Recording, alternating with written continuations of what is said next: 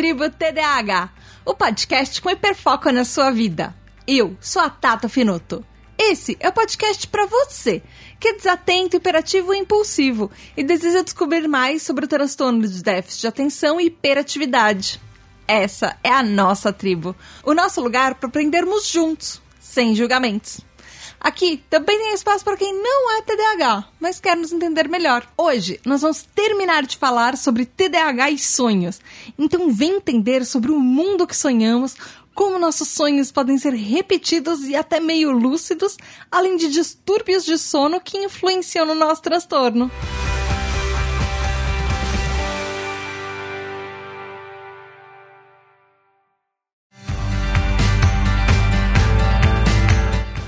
Olá, tribo, tudo bem? Aqui é a Tata Finoto e hoje a gente vai ter a segunda parte do episódio de sonhos. Eu espero que vocês gostem. Mas antes a gente tem alguns recadinhos. Primeiro deles, se você não ouviu o episódio anterior, volta lá para ouvir, porque você não vai entender esse episódio se você não ouviu o anterior. Então volta lá no episódio 42, que é o TDAH e Sonho parte 1. E também, antes disso, vai ouvir o episódio TDAH e insônia, que é o episódio 8, porque ele vai ter grande influência do nosso. Boa parte das influências dos nossos sonhos vem por causa da nossa qualidade do sono e da nossa insônia do TDAH. E a gente até fala isso, um pouco disso dos episódios, no episódio anterior. Então, ouve esses dois episódios. Pode parar aqui, eu tô te esperando. Vai lá ouvir e depois volta. E antes da gente começar pra valer, eu quero dar alguns recadinhos. Primeiro, que a gente já conseguiu passar de 50 TDAH Hypers, que são os nossos apoiadores. Então, muito, muito, muito obrigada para vocês que apoiaram desde o começo, vocês que estão entrando agora. Inclusive, julho foi o mês do nosso recorde. Entraram mais de 15 pessoas novas só nos nossos apoios. E muito, muito, muito obrigada, porque vocês, uh, além de serem super especiais, são, vocês são, fazem parte da nossa tribo mais íntima, da nossa tribo mais interna, assim. E vocês estão ajudando muito a tribo, porque o nosso podcast e as nossas páginas, eles dependem de vocês, de cada um dos TDH Hypers, que são as pessoas que apoiam a gente, porque a tribo ainda não se paga. Então, eu preciso que a tribo se pague, porque eu tô tirando dinheiro do meu bolso para isso. Tá certo que o projeto é meu que eu comecei, mas eu, a tribo só tem gastos. E eu ainda não consigo que ela se pague sozinha. Nem se pague a edição, nem pague todas as outras coisas que eu preciso fazer. Então, muito obrigada para cada um que entrou e cada um que tá apoiando desde o começo. E se você quiser ser um TDAH Hyper, você que é ouvinte, de repente você descobriu a tribo agora, você a partir de 3 reais, que é um cafezinho, você já pode apoiar a nossa tribo. E se você apoiar com 10 reais, você já pode entrar num grupo exclusivo do WhatsApp. Além disso, você tem várias, todos os nossos TDAH Hypers têm várias outras vantagens. Do tipo, eles que escolheram o nosso tema de hoje, foi uma votação para os nossos TDAH Hypers, eles que escolheram o tema sonho de hoje. Além do grupo do WhatsApp, tem encontros virtuais no Hangouts quinzenais que a gente faz. Você também pode participar de gravações, contar suas experiências, colocar, ouvir o seu nome nos episódios.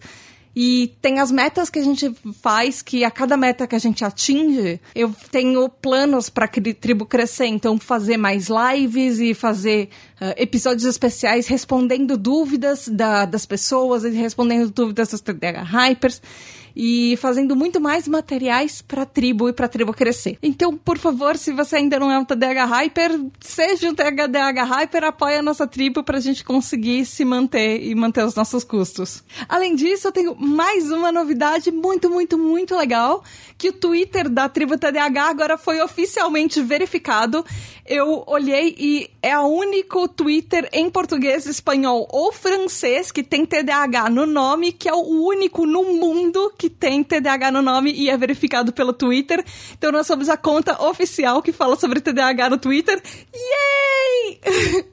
E muito, muito, muito obrigada para todo mundo que apoia, todo mundo que descobriu a tribo através do Twitter nessas últimas semanas. E Também, inclusive, se você ainda tá, tá ouvindo a Tribo TDAH lá pelo PQPcast, ou acompanhando o Twitter do PQPcast, ou acompanhando o Instagram do PQPcast, Lembra que o PQPcast acabou em março, então uma hora a gente vai parar, por exemplo, de colocar o podcast no feed. Nas redes sociais a gente simplesmente já parou de atualizar, a gente deu o recado, o podcast acabou. Então a gente só tá atualizando em arroba tanto no Twitter quanto no Instagram. Sigam a gente em todos os lugares. E muito, muito, muito obrigada que, por vocês que estão apoiando, que estão recomendando, que estão marcando a tribo.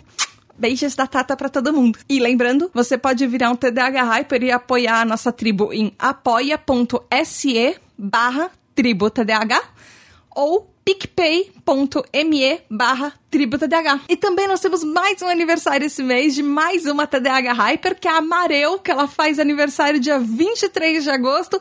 Parabéns, parabéns, parabéns! Muitas felicidades! Beijo da Tata e muito obrigada por ser uma TDAH Hyper. Bom, começando agora o episódio, é, no último episódio a gente falou que os sonhos, eles são uma forma que o nosso subconsciente tem de trabalhar e até uma forma evolutiva que o ser humano descobriu da gente se entender e sobreviver e se preparar para situações de perigo futuras, trabalhar a nossa ansiedade e até como a nossa ansiedade TDAH afeta em, na, em nosso DH é, termos uma menor qualidade de sono, a gente do, dorme bem pior, a gente acorda mais cansado, a gente tem um, por causa do nosso estresse, a gente tem uma tendência a ter sonhos lúcidos e sonhos que dão a sensação de que a gente não dormiu bem mais frequentemente. E hoje eu queria começar esse episódio uh, voltando um passo atrás e falando sobre uma coisa super importante que ela não serve só para TDAHs, ela serve para todo mundo, mas eu queria falar um pouquinho do que é higiene do sono para começar esse episódio. Então, o que, que é exatamente higiene do sono? Assim como higiene do corpo, uh, ou seja, você tomar banho, você se cuidar, higiene do sono é importante porque ela faz parte da nossa vida. A higiene do sono é o ato que a gente faz para a gente poder se preparar para ter um sono mais saudável, um sono que seja mais reparador. Ela pode ser definida, por exemplo, a higiene do sono como mudanças que de hábitos e atividades que a gente tem que vão ajudar com que as nossas atividades antes de dormir melhorem a nossa qualidade, qualidade do sono. E por que, que eu tô falando isso aqui hoje? Porque o sono, ele tá muito ligado, como a gente já falou no episódio anterior, com a nossa saúde mental e também com a nossa saúde física. Porque uma coisa que a gente falou naquele episódio 8 sobre TDAH e insônia é que você tem insônia, o TDAH tem mais propensão a ter insônia e ter uma menor qualidade de sono, isso significa que o nosso sono ruim, ele pode potencializar alguns efeitos de sintomas TDAHs. Ou seja, se você tem uma noite mal dormida, Uh, a gente que já é naturalmente distraído, a gente vai ficar ainda mais distraído, a gente vai ficar ainda mais desastrado, a gente pode ficar ainda mais agitado e hiperativo porque a gente teve uma qualidade de sono ruim, então às vezes a gente. Sabe quando você tá com muito sono e de repente parece que você acorda e te ligaram no 220 e às vezes você nem presta atenção direito no que você tá fazendo, mas parece que você ligou na tomada e saiu correndo por aí? Então, parece que a nossa hiperatividade também se potencializa por causa disso e, obviamente, a nossa impulsividade, porque às vezes quando você não dormiu bem, muitas vezes é, é a hora que você fala sem pensar aquilo que saiu na sua cabeça e isso pode gerar vários problemas para os TDAHs e para qualquer pessoa. Além disso, uma higiene do sono que não é boa, ou seja, um sono que não é bom, isso pode trazer outros tipos de complicação, inclusive físicas. Por exemplo, ela aumenta as chances de uma pessoa ter pressão alta, ter diabetes, ter depressão, inclusive depressão como uma das maiores comorbidades do nosso TDAH, ter uma maior ansiedade. Aí acaba gerando um ciclo vicioso, porque a gente já é mais ansioso, naturalmente, a gente já falou isso no último episódio, que as pessoas TDAH já são naturalmente mais ansiosas, então a gente acaba é, ficando mais ansioso durante o dia, a gente vai dormir mais agitado, aí a gente tem um sono mais agitado, a gente começa a ter pesadelos, a gente começa a ter sonhos, é, por exemplo, sonhos lúcidos, que a gente sente que a gente não dormiu, e aí no dia seguinte a gente acorda um prego de novo, acorda mal de novo, achando sendo com aquela sensação de que a gente não dormiu e vai virando uma bola de neve que as coisas só vão aumentando. Então, por isso que é importante ter uma boa higiene do sono. E aí você pode me perguntar, Tata, mas como é que eu consigo ter uma boa higiene do sono? Calma, existem profissionais que podem ajudar com isso, por exemplo, os próprios psicólogos e psiquiatras podem é, ajudar a gente com isso, mas eu vou falar hoje aquele episódio que a gente dá diquinhas para como ter um sonho melhor, como ter um sono melhor. Então, isso a gente vai falar no fim do episódio. Mas existem, existem jeitos, sim. Calma. Tá, tudo tem um jeito nessa vida. A gente tá aqui na Tributa DH para ajudar com isso. E uma coisa que eu queria falar nesse episódio também, por isso que eu puxei até um pouco da higiene do sono, é sobre paralisia do sono. Talvez você ouvinte já tenha ouvido falar sobre isso, talvez você tenha uma experiência ou algumas experiências de paralisia do sono, mas eu encontrei que existe uma ligação de paralisia do sono com TDAH. Eu encontrei isso num site chamado WebMed, uh, na verdade WebMD, que ele é um site super premiado de medicina, ele é um site internacional, ele já ganhou vários prêmios e, e ele define assim a paralisia do sono como um sentimento de você estar tá consciente, mas é, incapaz de se mover. É quando é literalmente uma paralisia, literalmente quando você se sente parece que travado e colado na cama, sendo que você não consegue se mexer. O seu corpo fisicamente se sente impossível de você até levantar um dedinho. E ele acontece quando uma pessoa é, passa de estágios, por exemplo, de quando ela tá meio acordado e para dormindo, na verdade, de dormindo para acordado. Às vezes, durante essa transição, o que pode acontecer é que a pessoa sente que ela não consegue falar, ela não consegue expressar sons, ela não consegue gritar, ela não consegue se mexer, mexer o corpo dela e pode é, isso, esse estado pode durar de alguns segundos a alguns minutos, mas como você geralmente está dormindo num quarto escuro, a sensação que a pessoa tem é que pode durar muito, muito mais do que isso. E às vezes é, o, o período de tempo é curto, mas a sensação que você tem é, muitas vezes pode dar a sensação como se você estivesse se enforcando ou você estivesse sem ar. E, e aí começa a causar um pânico terrível na pessoa, é, se sentindo uma pressão no peito, por exemplo, que ela, e ela não consegue se mexer, ela não consegue gritar, ela não consegue pedir por socorro. Independente de quanto tempo dura isso, a sensação que a pessoa tem é que parece que foi muito tempo. E isso causa, faz com que o pânico aumente. Muitas pesquisas falam, segundo esse site da WebMD, é, que Uh, o, que, o que foi concluído sobre paralisia do sono é que, em vários casos, ela acontece simplesmente porque o seu corpo indica que ele não está se mexendo é, tão suavemente quanto ele deveria se mexer em estágios do sono. E aí você acorda, às vezes, abruptamente, ou você tem essa impressão durante o sono que você está acordado e você não consegue se mexer. Mas é muito raro que a, essa paralisia do sono esteja realmente linkada a algum problema psiquiátrico, algum problema mais sério. Mas mesmo assim, isso não tira o fato de que para a pessoa que está vivenciando isso, isso é real e isso é problemático e isso dá um pânico nela. O que acontece, por que, que eu estou falando disso num episódio sobre TDAH? Existe um livro chamado Sleep Paralysis: A Guide of Hypnagogic Visions and Visitors of the Night, que traduzindo livremente poderia ser alguma coisa do tipo paralisia do sono, um guia para visões hipnagógicas e visitantes da noite. Eu não achei a versão, nenhuma tradução desse livro em português. Uh, ele foi escrito por Ryan Hurd, que ele é um palestrante sobre psicologia e estudos holísticos.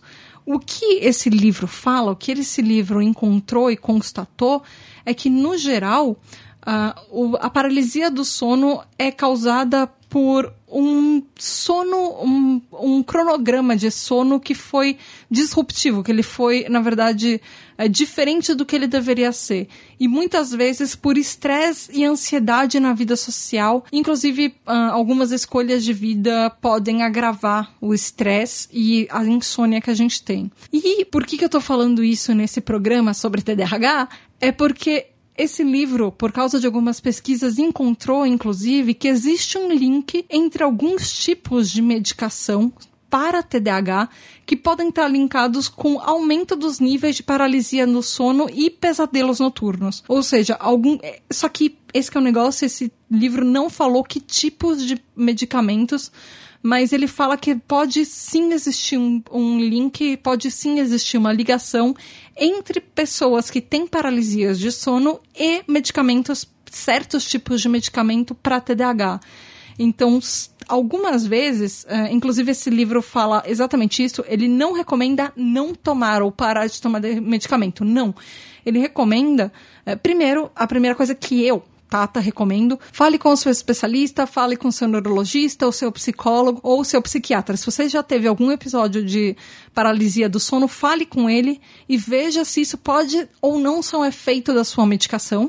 O livro mesmo fala, não, não é para você parar de tomar o medicamento, é para você talvez repensar nos horários que você vai tomar esse medicamento e não tomar, por exemplo, o seu medicamento perto da hora de dormir, mas tem um intervalo de algumas horas, por exemplo, que podem já podem fazer uma diferença positiva quanto a isso. E esse livro fala que não é recomendado, inclusive eu também falo, se você toma um medicamento, não é recomendado você simplesmente parar por conta própria. Conversa com o seu especialista, vê o que, que pode ser feito quanto a isso. Inclusive, se você tiver qualquer caso de paralisia do sono ou qualquer problema de sono, que seja pesadelos recorrentes, pode ser que tenha um fator, ou, ou, sonhos lúcidos, pode ser que tenha um fator não só de medicamento, como um fator TDAH aí. Então, fale com o seu especialista sempre. Discute isso com ele. Vê o que, que talvez pode estar gerando isso.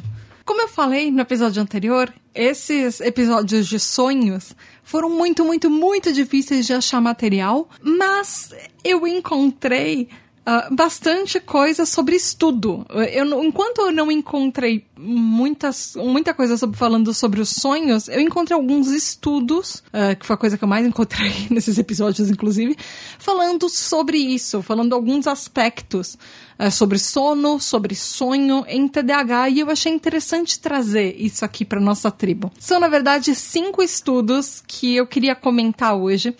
É, e eles são de várias partes do mundo, isso que eu acho muito legal. O primeiro deles, é, ele chama Dream Recall and Dream Content in Children with Attention Deficit uh, Hyperactivity Disorder, que a gente pode traduzir alguma coisa tipo lembrança de conteúdo dos sonhos em crianças com transtornos de déficit de atenção e hiperatividade. Ele foi feito em abril de 2010 é, pelo Central Institute of Mental Health na Alemanha. Instituto, é, na verdade, o Instituto Central de Saúde Mental da Alemanha, de Mannheim, Mannheim, na Alemanha. E ele foi feito com 103 crianças TDAHs, mais 100 crianças neurotípicas. E ele fala algumas coisas bem interessantes. A primeira coisa que esse estudo abre falando é que enquanto estudos sobre sono são muito investigados, tanto em crianças quanto adultos TDAHs, não existem estudos sobre sonhos. É, ele, completamente falta material sobre isso. E eu consegui constatar isso estudando as minhas pesquisas podcast. Muito obrigada por me confirmar isso. É, eu, eu, eu, queria colocar esse estudo, assim, só se eu pudesse estampar essa frase nesse episódio, eu estamparia essa. Mas, enfim, ele fala outras coisas e ele não tá aqui só por causa disso. Esse estudo fala que não existe uma ocorrência maior de atividades de sono em crianças TDAHs comparada com crianças neurotípicas. Mas existem alguns fatores que são importantes destacar. Assim como a gente falou no episódio anterior, uh, crianças TDAHs tem uma tonalidade mais negativa para os sonhos delas. Isso comprova o que a gente estava falando no episódio anterior sobre pessoas TDAH serem muito influenciadas pelos nossos sintomas e toda a ansiedade eh, e sentimentos negativos que os, muitas vezes os nossos sintomas TDAH nos causam. E isso é trabalhado pelo nosso subconsciente à noite. Então esse estudo fala isso, que a crianças TDAH têm sonhos muito mais negativos comparado com crianças da mesma idade que são neurotípicas. Uh, nossos sonhos, na verdade, os sonhos dessas crianças incluem muito mais uh, ameaças e até desgraças, infortúnios e coisas negativas que podem acontecer. Eles têm fins de sonho, ou fim do sonho, fim da história, geralmente não é, ou a tendência não é ser um final feliz, é ter um final meio ruim nesses sonhos. Muitas vezes esses sonhos TDAHs das crianças, eles podem ter um fator de agressão física na criança, ou seja, a criança sonha que ela está sendo fisicamente agredida. Ele mostra nos sonhos coisas que a gente vive, como, por exemplo, aquelas, aqueles números que eu falei, aquelas estatísticas que eu falei, que crianças TDAHs têm uma tendência a sofrer bullying muito mais do que crianças neurotípicas. Então, isso pode influenciar os nossos sonhos, isso pode influenciar com que, por exemplo, essas crianças sonhem que elas estão sendo agredidas, quando muitas vezes elas já estão sendo agredidas na escola ou por colegas e coisas assim. E agressões físicas, eu tô falando nesses sonhos desse estudo. Uma coisa que eu achei interessante é que ele, esse estudo fala que a frequência dos sonhos e o caráter bizarro dos sonhos não diferem entre crianças TDAHs ou neurotípicas. Então, as, as crianças que sonham com coisas inimagináveis podem ser tanto TDAHs quanto neurotípicas, e isso não interfere no número da, do, dos sonhos, não teve diferença, enfim. Mas os sonhos, eles mostram, segundo esse estudo, o mundo interno, a, esse mundinho interno da criança com TDAH. E de um ponto de vista clínico, é, é muito, seria muito interessante, esse, estudo, esse estudo recomenda, que tivessem mais estudos a respeito. E também hum, tivessem mais estudos para avaliar justamente se esse se essa tonalidade tão negativa dos sonhos de crianças TDAHs vão mudando e vão se alterando com tratamentos e com acompanhamento tanto psicológico quanto medicamentoso, enfim, para o próprio TDAH e que não existem, obviamente, estudos sobre isso. Existe também um outro estudo que eu achei que eu achei interessante, que eu achei que valia trazer aqui para vocês hoje, ouvintes, que chama Sleep-Wake Patterns Reported by Parents in Hyperactive Children Diagnosed According to ICD-10 as Compared to Parent Controls. Que a gente pode traduzir alguma coisa do tipo padrões de vigilância do sono relatado pelos pais em crianças hiperativas diagnosticadas de acordo com a CID-10, CID sendo aquela classificação internacional de doenças e transtornos mentais, em comparação a grupo de controle. Grupo de controle, ou seja, comparado com, com pessoas, com crianças, na verdade, neurotípicas. Esse estudo já é mais recente, ele é de outubro de 2014 e ele foi feito em Portugal na Universidade de Coimbra. E eu achei muito interessante. Eu achei muito interessante que, inclusive, esse estudo não está em português, ele está completamente em inglês. Eu não achei a versão dele em português. Nem sendo de Portugal, mas enfim. esse estudo ele foi feito com 30 crianças entre 5 e 13 anos de idade, sendo 83,3% meninos, rapazes, moleques, ou gajos, enfim. e 30 é, 30 crianças da comunidade, ou seja, 30 crianças neurotípicas portuguesas. A primeira coisa que eu queria destacar nesse estudo é que ele volta a reiterar um grande problema é, isso, minha visão da Tata, que é achar com que crianças TDAH são necessariamente é, meninos, garotos ou homens. Não, a população de homens e mulheres, sendo cis ou sendo trans, TDAH é exatamente a mesma. Um transtorno mental não escolhe qualquer pessoa. Ele não fala, ah, você sim, você não. É, um transtorno mental, ele tá lá, só que existe um preconceito social que fala que muito mais garotos têm TDAH porque mulheres são menos diagnosticadas. Então isso é importante eu falar antes da gente saber o que, que esse estudo fala. Ok, dito isso, o que, que esse estudo fala, Tata?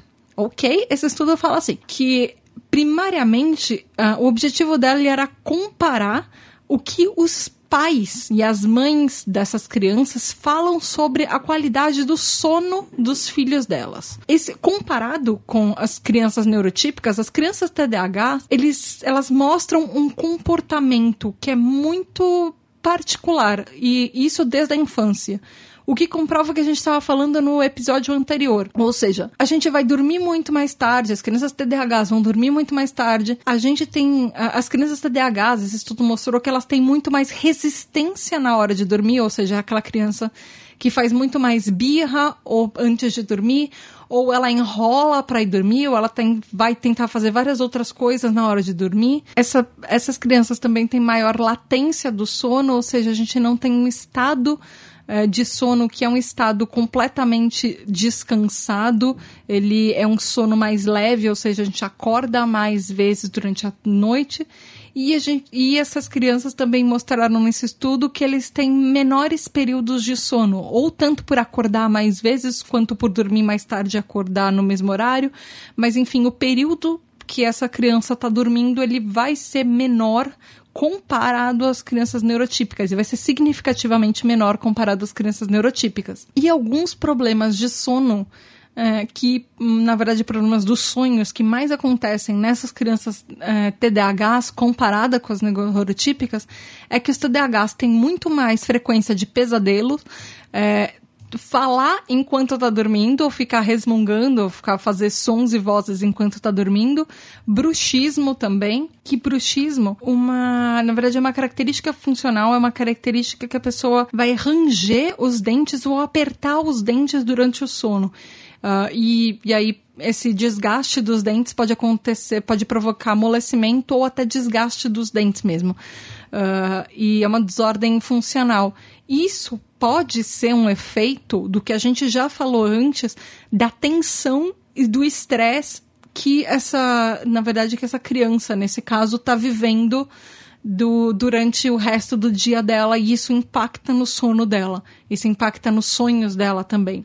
Uh, crianças com TDAH nesse estudo também são significativamente têm mais medo do escuro e têm mais maiores propensões para fazer xixi na cama à noite.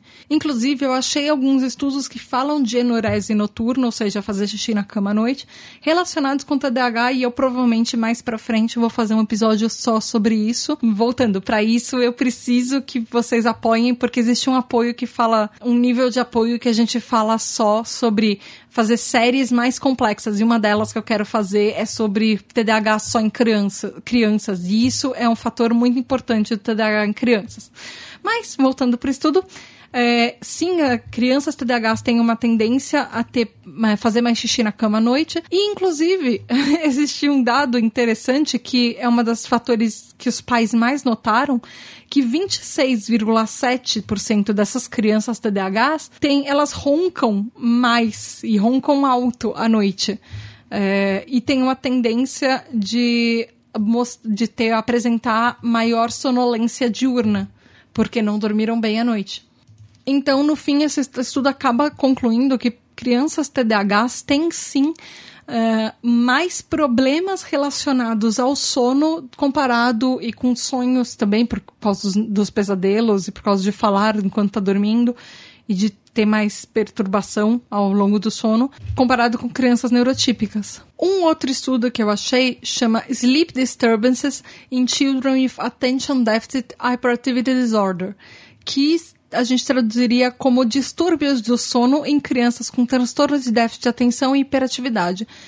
Ele não é tão recente, ele é de abril de 2011 e ele é do Departamento Pediátrico da Universidade de Chicago. Para variar, o que a gente está achando muito, que eu achei muito, foram estudos em crianças, não muito sobre adultos, mas enfim, no episódio sobre insônia eu acho que eu trouxe muito mais uh, estudos sobre adultos relacionados a sonos. Esse daqui também fala sobre um pouco de sonho, mas ele fala mais sobre o sono, a qualidade do sono também. Esse estudo comprovou uh, a nossa qualidade do sono, TDAH nas crianças, ele, a gente tem mais períodos sem dormir, a gente tem mais problema de insônia que isso a gente já falou antes.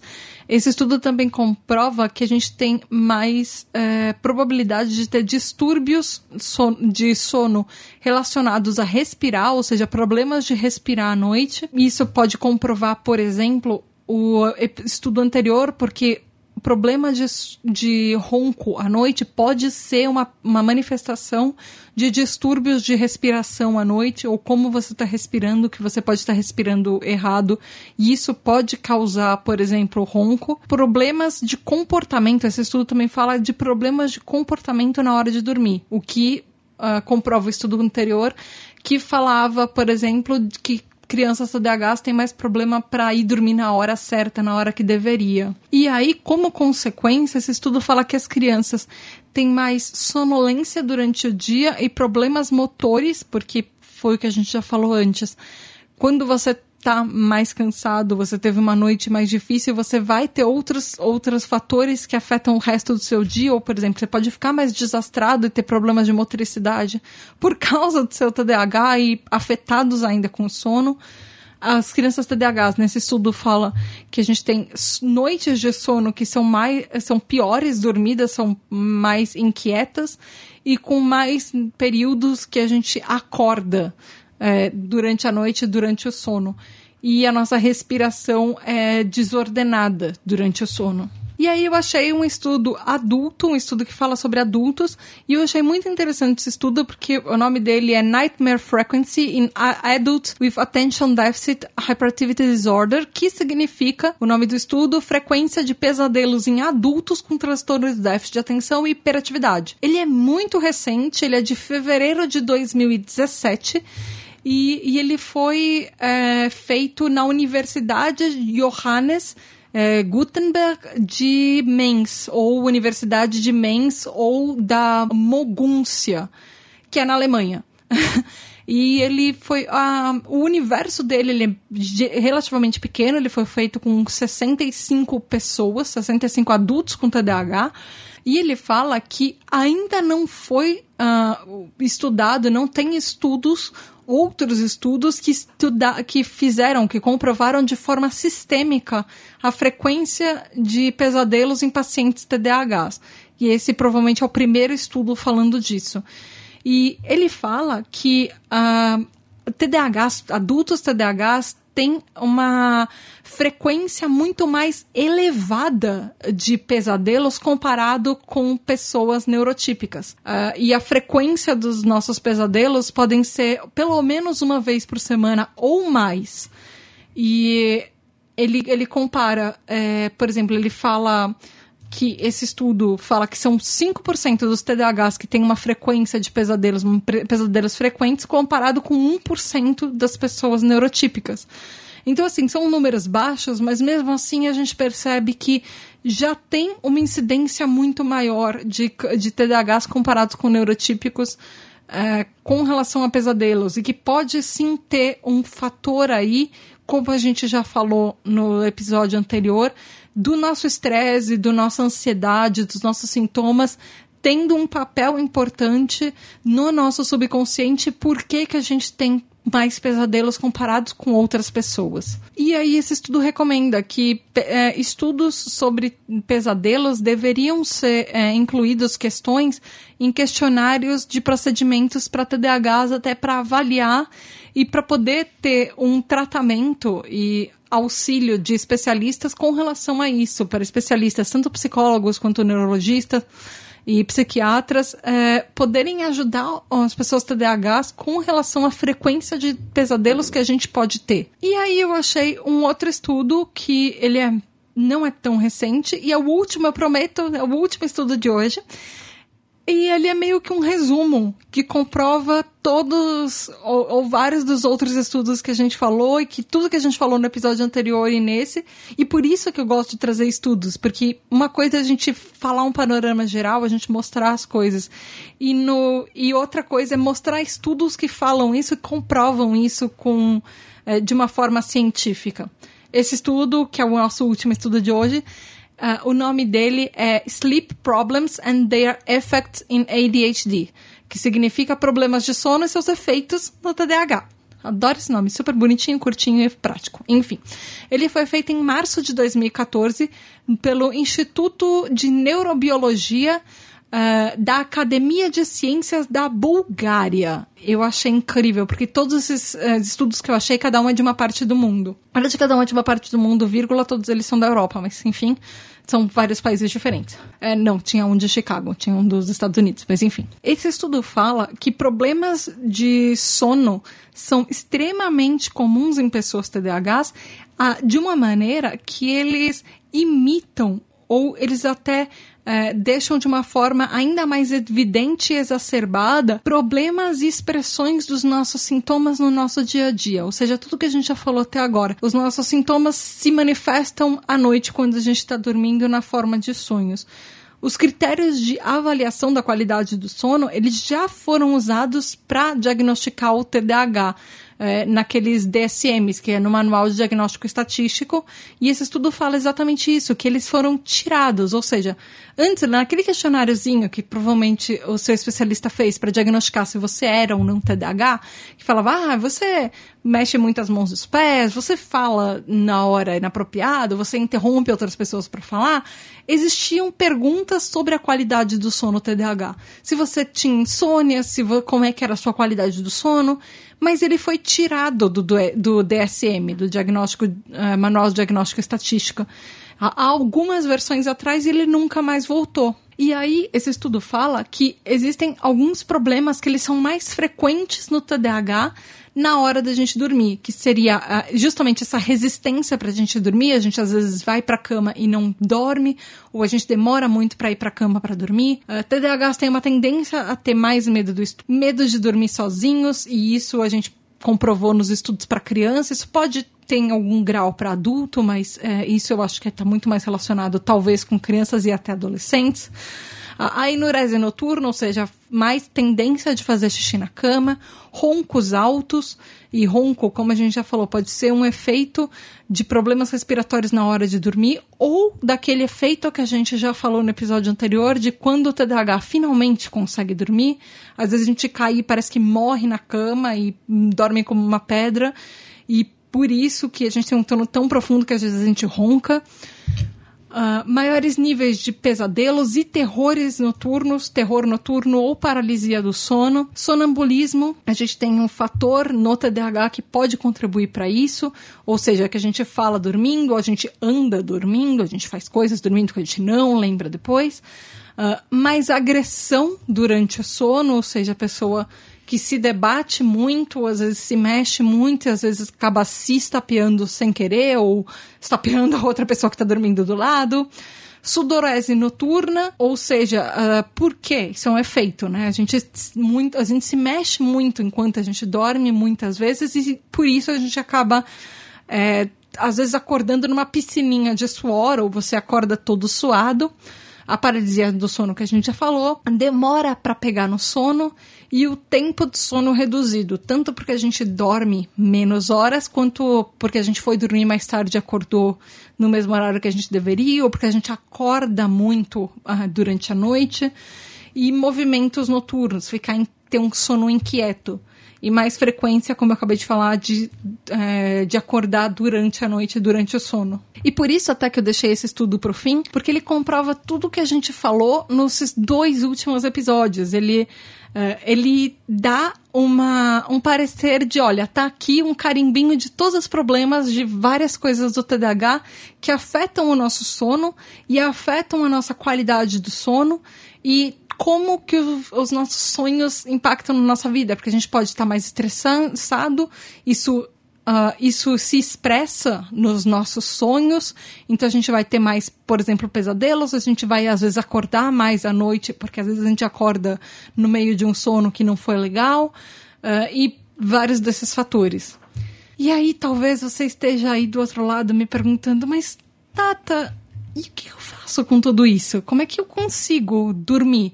Porque no começo do episódio a gente estava falando sobre higiene do sono, mas o que, que eu faço? Como é que eu aplico isso? Como é que eu consigo dormir melhor e melhorar a minha qualidade do sono, até para isso refletir nos meus sonhos, para ter sonhos mais agradáveis, para eu sonhar com coisas mais legais à noite. Bom, primeiro que a gente sabe que a gente não controla os nossos sonhos, mas a gente pode ter melhorar como a gente dorme à noite. E isso pode sim afetar os nossos sonhos e fazer com que a gente tenha so é, noites melhores. Então, uma coisa que a gente já falou antes e que a gente já falou até nesse episódio, no episódio anterior, é, conversa com seu psicólogo ou com seu psiquiatra sobre possíveis motivos porque o seu sono pode estar agitado ou porque você, por exemplo, pode ter sonhos recorrentes Tenta ver, por exemplo, se não são alertas de interpretações de angústias que você tem, que você está vivendo, que está te afetando em um nível mais profundo. Tenta entender por que esses sonhos são recorrentes ou porque você tem sonhos às vezes, mesmo que eles não estejam interligados, que eles estão te afetando e te trazendo inquietação. Verifica se você, por exemplo, teve mudanças significativas nos seus sonhos após começar ou terminar alguma medicação, ou teve alguma mudança de medicação e se isso pode ter te afetado. E conversa e discute com seu especialista, por exemplo, é, se talvez uma mudança de medicação, ou mudança no horário de tomar a medicação, pode talvez fazer diferença, porque às vezes a gente já falou isso no episódio de insônia alguns medicamentos para TDAHs, eles são estimulantes. Então, isso pode afetar a, no nosso nível de energia à noite, quando a gente está indo dormir, que é a hora que o corpo devia estar tá desligando e baixando a energia para a gente poder dormir. E, às vezes, por causa do horário que a gente toma medicamento, é um horário que a gente vai começar a ficar agitado de novo. Então, é bom conversar com os nossos especialistas sobre isso também. Existem algumas diquinhas de como a gente pode, por exemplo, melhorar a higiene do sono. Tá certo que assim, higiene do sono é tipo TDAH. É, não existe uma receita de ah, isso daqui funciona para todo mundo. Não, cada um sabe como é a melhor maneira que tem para dormir e o que funciona para você. Então usa as estratégias que funcionam para você e tenta combinar com algumas táticas para melhorar o seu sono.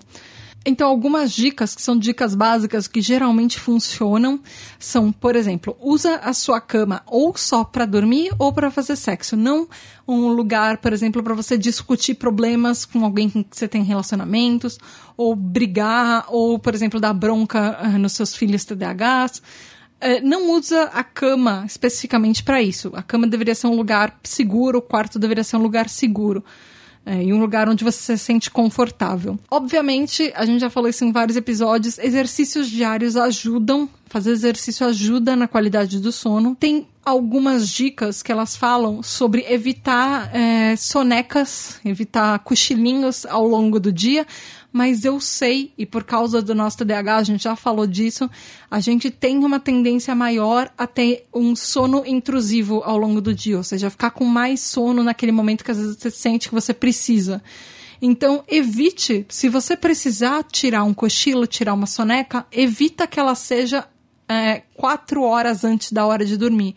Ou seja, tudo bem, se você sente que você precisa tirar um cochilo à tarde, tenta calcular mais ou menos que ela seja cinco ou mais horas uh, distante da hora que você vai para a cama. Uh, tenta ter uma rotina de sono que ela seja uh, mais calma, que você não fique agitado, mais agitado à noite. Tenta fazer as coisas mais agitadas mais cedo e não perto da hora de dormir. E tenta, se você conseguir, ir para cama mais ou menos na mesma hora todos os dias e acordar na mais ou menos na mesma hora todos os dias. Isso ajuda bastante. Uma dica que eu achei é, quando você for para cama, vai para dormir. Eu sei que a, a gente já falou disso que pessoas TDAHs têm uma tendência a tá, serem mais produtivas à noite, porque é quando tá tudo quieto, parece que tudo flui, que a gente consegue se concentrar mais. Tenta se você conseguir deitar na cama e evitar celular ou se você for fazer alguma coisa, por exemplo, pegar alguma coisa para ler que talvez não seja tão agitada, fazer alguma coisa de por exemplo, conversar com a pessoa com quem você tem relacionamento antes de dormir deitado na cama e não ficar enrolando, fazer alguma atividade que vai abaixando o seu nível de energia até você conseguir deitar e dormir. Uma tática que às vezes eu uso, que uh, eu tenho feito bastante, é pegar um, um, livro, pegar um Kindle, porque eu gosto muito de ler. Eu sei que não é todo TDAH que tem facilidade para ler, algumas pessoas TDAHs não conseguem ler ou talvez você pegue o seu audiobook e às vezes você ouvir um capítulo, você lê um capítulo antes de dormir, para não ficar nas redes sociais, às vezes ajuda um pouco a baixar um pouco o nível de energia. E se você tem animaizinhos, isso é uma coisa que eu faço há muitos anos já, eu tenho uma gata que dorme comigo. Uh, ela dorme em cima do, do, cobertor, deitada na minha perna, mas às vezes eu pego a gatinha e eu fico fazendo carinho na gatinha. E aí ela vai começando a dormir e eu me acalmo. Isso me ajuda a me acalmar, mas é uma tática que eu encontrei porque eu gosto muito da minha gata. E, ela fica ronronando e o ronronar dela me acalma. E às vezes eu consigo pegar mais no sono ouvindo ela ronronar e as duas ficam quietas. E é uma tática que eu encontrei. Cada um às vezes encontra táticas que são melhores para você. Inclusive, um dia eu ainda quero fazer um, um episódio sobre efeitos de animais em pessoas TDAHs, porque eu sei que é um efeito que tem efeitos bem benéficos. Principalmente desde criança e tudo. Outra coisa que ajuda é você acordar de uma maneira que seja leve e não acordar no susto, por exemplo. Tanto você que é pai e mãe de TDAH, de uma criança TDAH ou de um adolescente, não chacoalhar ou não acender a luz na cara dela ou não abrir a janela na cara dela na hora de que precisa acordar acorda essa criança, esse adolescente de uma maneira que seja gradual. Quanto nós adultos, existem despertadores que eles vão aumentando o volume ou que tem um som que você programa que você não acorda no susto, que não é um som do tipo uma bomba caindo, um alarme, enfim, que às vezes ele toca, vai tocando musiquinhas que ele vai aumentando gradualmente. Isso ajuda muito para você sair daquele estado profundo de sono e você acordar. Porque a gente sabe, quando você está sonhando com alguma coisa, principalmente uma coisa legal, você não quer ser acordado no meio do seu sono. Então, existem inclusive alguns aplicativos, e eu uso alguns aplicativos assim. É, um aplicativo chama Sleep Time, que eu uso, que ele pega o seu intervalo de sono quando você naturalmente já está acordando, e ele te acorda na hora que você já está naturalmente para acordar. É, ele tem intervalos de é, desde a hora, a hora certa até 5 minutos, até 10 minutos, até no máximo meia hora. Que nesse intervalo de tempo ele vê qual é o melhor momento que você já está naturalmente saindo de um sonho e acordando, o seu corpo já está despertando. E aí ele toca o alarme nessa hora. E eu acho ele muito bom. eu uso geralmente dois despertadores para me ajudar. Um com o horário certo e um com intervalo de tempo. E também, para terminar o episódio, eu achei algumas dicas, coisinhas que a gente pode evitar na hora de dormir, que vai ajudar na nossa qualidade do sono e principalmente vai fazer uma diferença no que a gente sonha e pra gente não ter, por exemplo, pesadelos à noite. Por exemplo, evitar comer alimentos pesados muito próximo da hora de dormir ou a, evitar comer em excesso, comer, por exemplo, ah, e aquele rodízio de, sei lá, rodízio de comida mexicana à noite, bem na hora de você dormir. Se você quer ir no rodízio de comida mexicana à noite, beleza, tente cedo ou, se você for tarde, tenta não ir dormir muito depois, porque isso pode afetar o seu sono e a qualidade do seu sono, e você muito provavelmente vai ter vários pesadelos porque você tá não passando muito bem à noite. Evita substâncias alcoólicas no período da noite, é, se você puder, e sempre se lembra que se você estiver tomando alguma medicação para TDAH ou qualquer tipo de medicação, conversa com o seu especialista, porque ele vai saber, vai te ajudar até a quantidade alcoólica que você pode ingerir ou não, ou o que que você precisa fazer para se cuidar ao ingerir álcool, porque tem alguns medicamentos que não combinam. Alguns medicamentos as pessoas falam para parar o medicamento talvez um dia antes ou, ou pular um período, mas conversa com seu especialista se você for ingerir alguma coisa alcoólica. Outra dica é evite cafeína à tarde, à noite ou a, a partir de um certo período, uh, por exemplo, até quatro horas antes de você dormir. E, de novo, a gente, eu sempre falo isso. TDAH não, não é a mesma coisa para todo mundo. Então, tem muita gente que tem efeito da cafeína que fica muito mais agitado.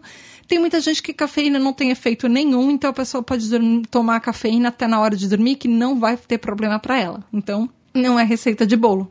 Na hora de dormir, se você puder, fique evitando olhar em telas, por exemplo, tela de computador, tela de televisão, tela de celular.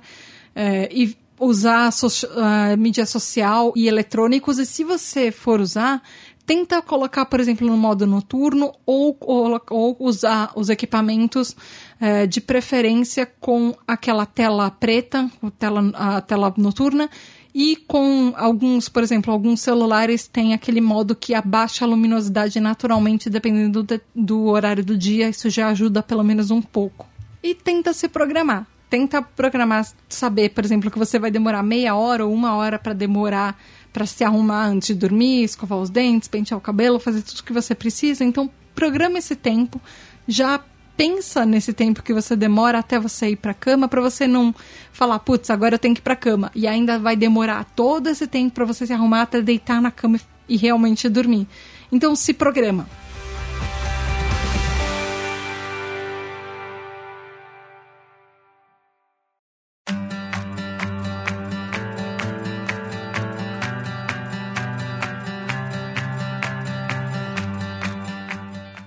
Por hoje. Eu espero que você, ouvinte, tenha gostado. Eu espero que as informações que eu trouxe tenham sido úteis para você. Foi o que eu falei, esse episódio foi bem difícil de fazer. Foi. Tinha pouquíssima informação a respeito, bem menos do que eu tô acostumada, mas eu espero que tenha sido interessante. Eu gostei de alguns estudos que eu trouxe, eu gostei de algumas informações que eu trouxe. Espero que você tenha gostado tanto quanto eu. E eu quero saber como que é a sua qualidade do sono. Você dorme bem? Você não dorme? Você tem bastante pesadelos? Você enrola para dormir? Como é que você funciona à noite? Como é que são os seus sonhos? Fala comigo nas redes sociais. Me manda mensagem lá no Twitter, no arroba tributadh ou no Instagram, os dois são arroba tributadh. A gente também tá lá no Deezer, no Spotify, no Google Podcasts, no Apple Podcasts, enfim, fala comigo. Não esquece de apoiar nossa tribo, a gente realmente precisa muito, muito, muito do seu apoio para a tribo continuar. Seja um TDAH Hyper a partir de 3 reais, você já ajuda a tribo a partir de 10 reais, 10 reais por mês, nem é tanta coisa assim, mas você ajuda a tribo continuar e você ainda já tem direito ao nosso grupo de apoiadores, os nossos TDAH Hypers, para discutir os episódios antes, escolher os temas dos episódios, participar dos nossos encontros virtuais, participar de gravações, enfim, tem um monte de coisa que os nossos TDAH Hypers têm como exclusividade. Vai lá em apoia.se barra tributadh, picpay.me barra tributadh. E muito, muito, muito, muito obrigada para os nossos apoiadores TDHs incríveis. Gabriel Nunes, Richard Van Basters, Wellington Ribeiro, Tati Zila, Rafael Mendes, Juliana Cavalcante, Regiane Ribeiro, Victor Andrzejewski, Michael Del Piero, André Luiz Carvalho, Edu Caetano, Antônio Eduardo, Rafa, Tibério Dantas, Gustavo Nemet, Luciana Souto, Devaneio Eu, Kelly, Daniel Jimenez, Nath, Marcos Rossi Prevote, Matheus Marino, Rodrigo Azevedo, Luana dos Anjos, Rafael Nascimento, Laura Frexia, Mariana Granado, Márcio Ferreira, Domi, Shirley Gonçalves, Rodrigo Rabelo, Mareu, Daniel, Amauri, Juliana Velma, Leiane, Paola Pagan, Ana Clara Souto, Fábio Miranda, Luiz Damasceno, Fabiana Santiago, Mari Mendes, Mariana Pullen, Leonardo Loz, Aline Mi, Luiz Drummond, Lenito Ribeiro, Léo, Lex MF, Rafael Barreto, Ricardo Bruno Machado, Lígia Cassola. É isso aí. Beijo da Tata. E até daqui a 15 dias, sempre na primeira e na terceira quinta-feira do mês.